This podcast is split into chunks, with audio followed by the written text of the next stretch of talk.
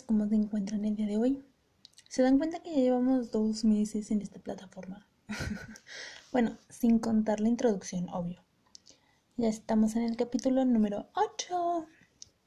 Les deseo muy feliz martes y bienvenidos a este espacio. Mi nombre es Jasmine Gómez y en serio estoy muy fascinada por estar otra semana con ustedes compartiendo información acerca de habilidades sociales y virtudes. El día de hoy vamos a hablar acerca de la virtud de justicia, cuya raíz etimológica es de latín justicia y el significado es derecho y legitimidad. El proceso para llevar a cabo esta virtud es por medio de cuatro pasos. El primero es eh, obedeciendo a los adultos y la justicia principalmente viene del exterior y lo que dicen las personas que se tiene una autoridad, como por ejemplo los padres de familia o los profesores.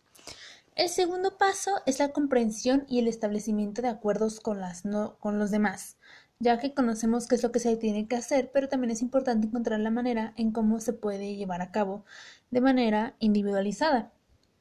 El tercer paso es convivir socialmente y llegar a una colaboración por medio de una negociación principalmente que se buscará, donde se buscará el cómo se pueden cumplir las formas, respetando siempre la autenticidad de los individuos, pero también aportando socialmente su entorno.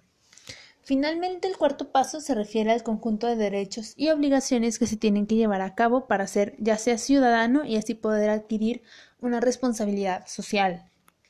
Las dificultades para llevar a cabo esta virtud son seis.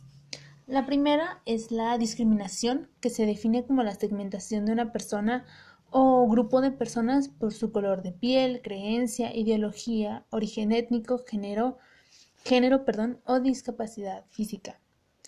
La segunda es la desigualdad, que es generada por situaciones donde principalmente un grupo privilegiado busca controlar o limitar el acceso a ciertas oportunidades como en la educación, en el trabajo, en los servicios sanitarios o participación política. La tercera es la violencia de género que está dirigida hacia una persona o conjunto de personas debido a su sexo.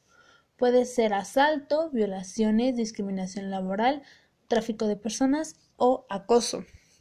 La cuarta es, es la trata de personas o también llamada el comercio de personas, que es una práctica ilegal y penalizada a nivel internacional y se lleva a cabo eh, eh, principalmente por medio de la delincuencia organizada con el fin de esclavizar a las personas de manera laboral, mental o reproductiva.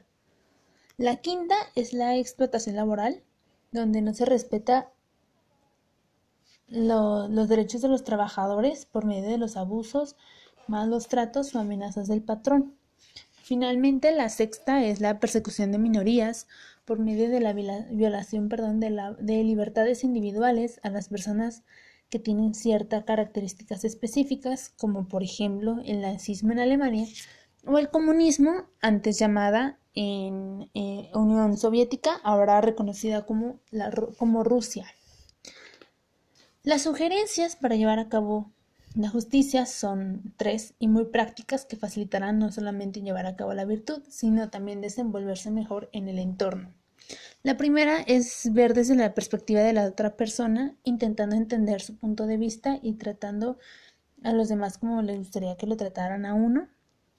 La segunda es respetando a los demás, principalmente no hablando mal o no sintiendo celos por lo que los demás hacen, ya que la primera es una conducta que produce pelea y la segunda pues surge la necesidad de querer algo.